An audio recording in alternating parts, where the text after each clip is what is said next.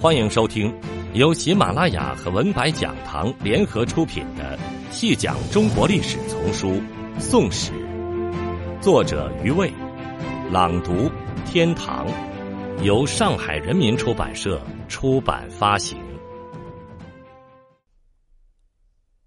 第五十五集，今人常以两位大师的话来概括宋对后世的影响。严复说：“若论人心正俗之变，则赵宋一代历史最宜揪心。中国所以成为今日现象者，为恶为善，孤不惧论；而为宋人所造就，十八九可断言也。”陈寅恪以为华夏民族之文化，历数千载之演进，造极于赵宋之世，后见衰微，终必复振。由是言之，宋代之史事，乃今日所极应致力者。后者所言文化，可有极大范畴；而前者所谓人心正俗，所涉更广，举凡政权与社会诸种层面，无不在其中。不过严复所谓今日现象为宋人所造就，倒也未必。元以降有不少方面。未必沿袭了宋代的优胜之处，陈寅恪之宋于文化上的造极之说，或更切合实际。中国传统社会中，儒家文化虽然一直占据主导地位，但儒学的传承者知识分子作为一个群体，在政事活动中起决定性的作用。只是到了十一世纪前后的北宋时代，才成为现实。北宋。既是儒学的繁荣时代，也是中国知识分子的黄金时代。宋亡之后，这种盛况也不再出现。在社会经济方面，其造极也有所表现。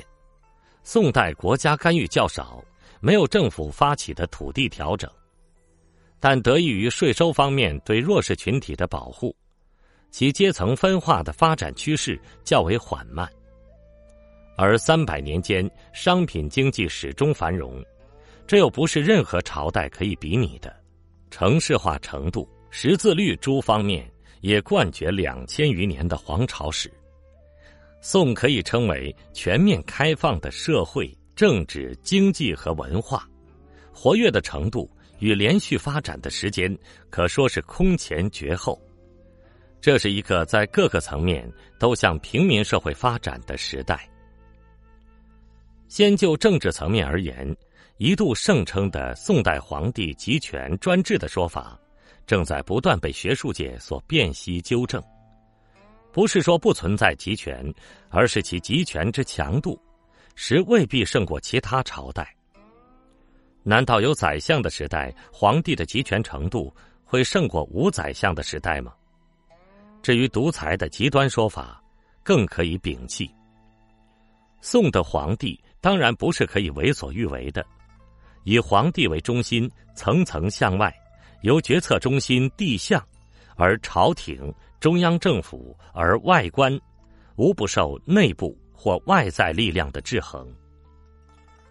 任何政治力量都受其他力量的制约，同时又严重依赖其他力量。所有政治力量勾连成一张紧密的权力网，有时或紧密到呆滞的程度。皇帝专制未必是宋代的特殊之处，而宋之中央集权倒确实值得强调。众所周知，自中唐至五代两百余年，中央力弱而地方势大，实为赵乱之端。宋代每势必成五季之乱，吸取五代教训，收地方之权而归中央，为制要之物。故自立国之初。便积极于削藩镇，加强对州县的控制。自宋而始，卑如一县未成，亦出自中央之任命。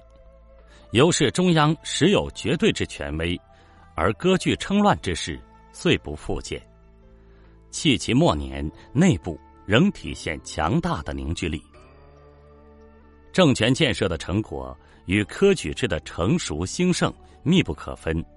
真宗朝之后，出身科考者长期占据官场的半壁江山，这不仅造就了皇帝与士大夫共天下的文官政治，并且科举制以才取人的原则，令政权与社会有充分交流，社会也因此拥有最重要的阶层流动、区域间交流的方式。宋之内政稳定，不仅有赖于强有力的官僚制度。也得益于科举制参与创造的较为公平活跃的社会气氛。当然，在他的推动下，儒家经典被不断汲取出精华部分，形成寓意完善的世界观与道德规范，同样在社会各分子之间起到粘合剂的作用。皇帝处在权力的最核心，在他稍外围，即刻出现分工分权。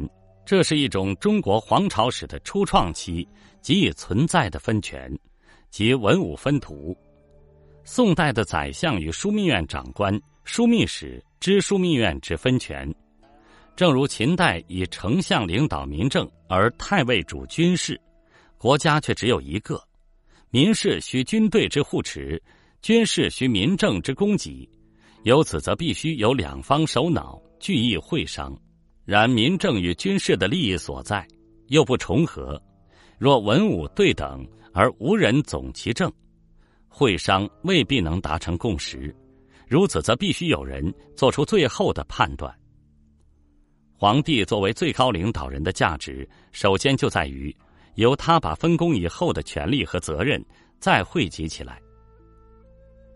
枢密使作为唐代已经出现的中央军事管理部门。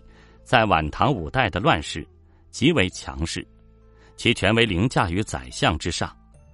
入宋之后，便着手缩减枢密之权，如将枢密院的发兵权与禁军的统兵权分割，枢密的权力弱化之后，仅有军事决策权，而与执政不再相关，便易达成宰枢之间的权力平衡，甚至逐渐的处于对宰相的弱势地位。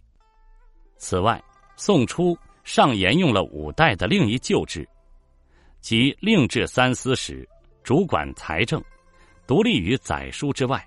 如此，中央的权力分割更显彻底了。宋初宰相同于唐代，仍称同中书门下平章事，有新创副宰相之职，称参知政事。但宋初的三省制。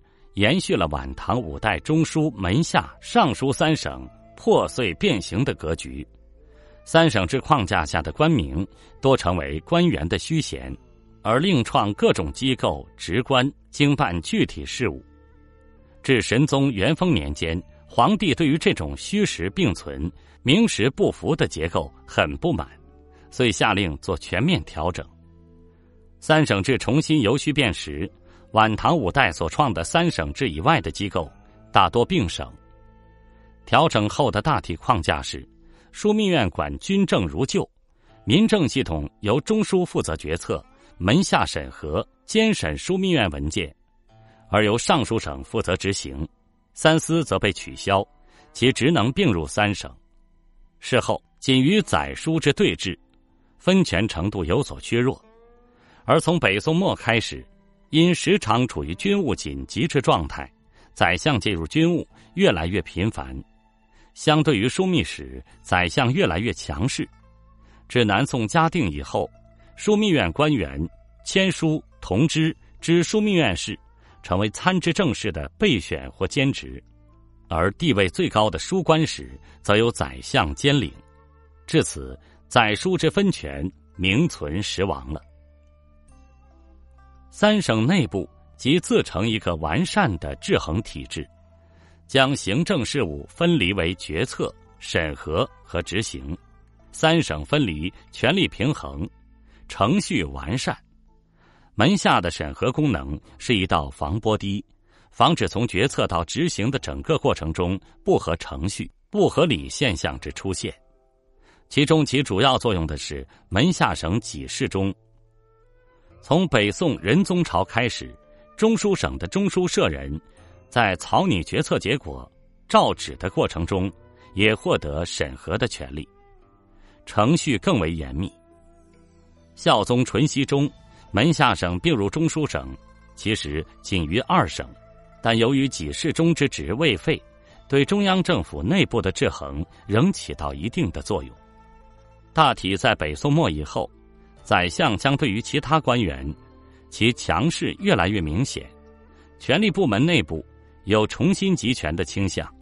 然而，尚有与他没有利益关涉的机构在制衡他。此即宋代的监察官台监。宋御史台以御史中丞为长僚，下有侍御史、殿中侍御史和监察御史三种职务之间只有品级的高下，其监察范围却未有明显分别。谏院是宋朝的另一个最高监察机构，设谏议大夫及补阙、拾遗。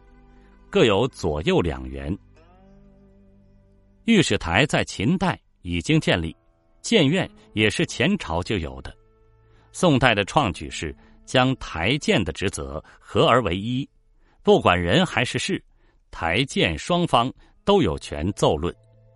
而在宋之前，御史台是负责谈人的，而谏院则负责论事。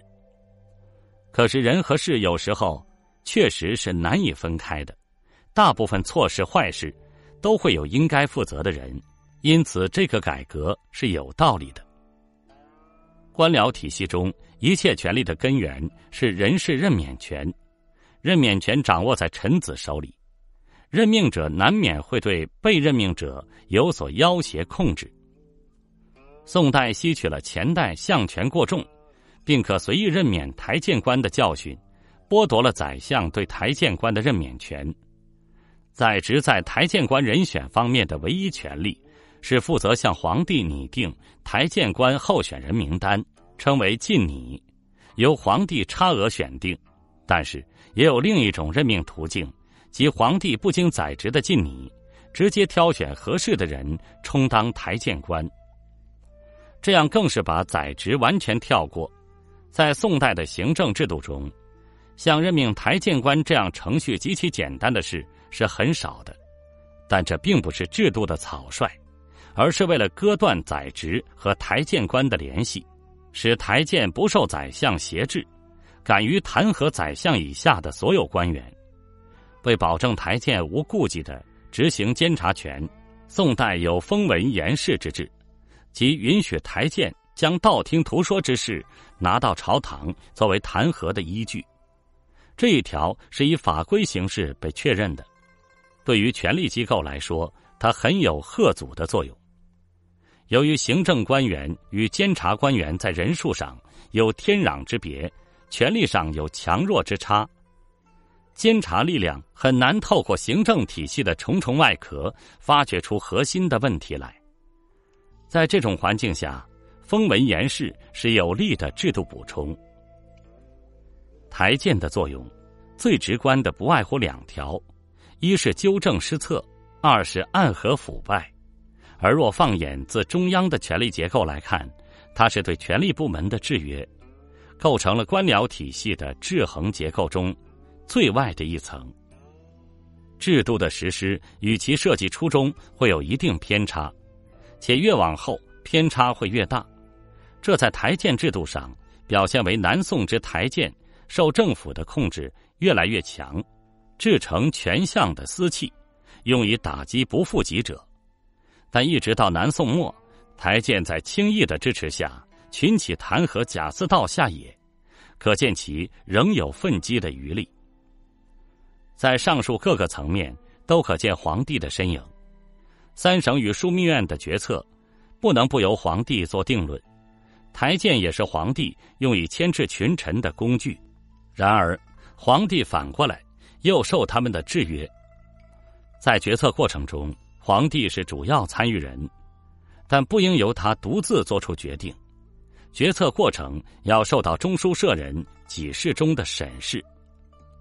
决策出台后，台谏又会反复挑剔。在这种体制下，皇帝的集权有其限度，他可以裁，但无从独。在民政体制中，三省之间存在分权制衡；在权力部门中，民政与军政体系之间存在分权制衡；在整个官僚体系中，台建作为专职监察部门，对权力部门进行制衡。这是宋代权力平衡之大要。所有这些分权和制衡的要素，完全由皇帝居中调控，最终对皇帝负责。但同时，皇帝也同样受到制约。至南宋，皇帝渐失控制力，原先的复杂制衡体制，便有明显的衰落趋势。听众朋友，这一集就为您播讲到这里，感谢您的收听。